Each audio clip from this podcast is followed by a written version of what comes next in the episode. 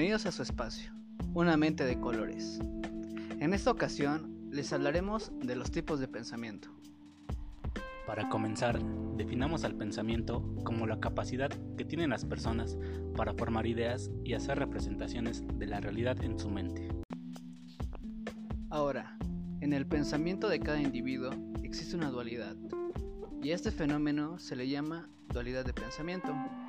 Es curioso pensar que se puede dividir la mente en dos. Es como si existieran dos personas en una misma. Pero tranquilo, solamente es una manera en la que tu mente maneja la información. La primera forma es el pensamiento rápido o pensamiento automático. Es la manera en la que decides bajo instintos, deseos e impulsos inmediatos que no necesitan el uso profundo de la razón. La segunda es la analítica o racional, la cual se encarga de examinar con mayor cautela cualquier acontecimiento antes de tomar una decisión. Acompáñanos a vivir la siguiente historia.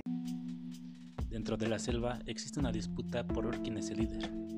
Hay dos principales candidatos, los cuales constan de un león y de una cebra. El león se apresuró por convencer de manera rápida a un pequeño grupo de animales, pero no a todos, olvidándose de los pequeños. Sin embargo, la cebra, aunque más despacio, decidió convencer uno por uno a cada animal que vive en la selva, y al cabo de tres semanas había convencido a la mayoría para que lo apoyaran. Al final, la cebra quedó como líder de la selva.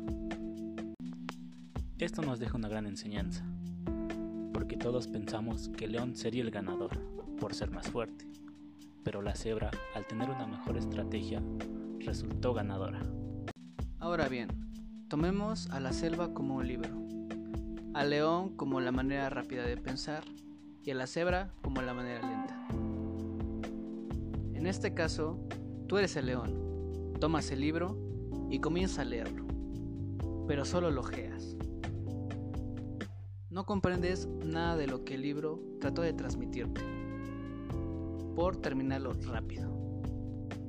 Sin embargo, sigue la cebra y aunque leas párrafo por párrafo, así vas analizando y razonando cada uno de ellos, y tú podrás conquistar el libro y comprenderlo perfectamente, para así poder explicárselo a quien te lo pida.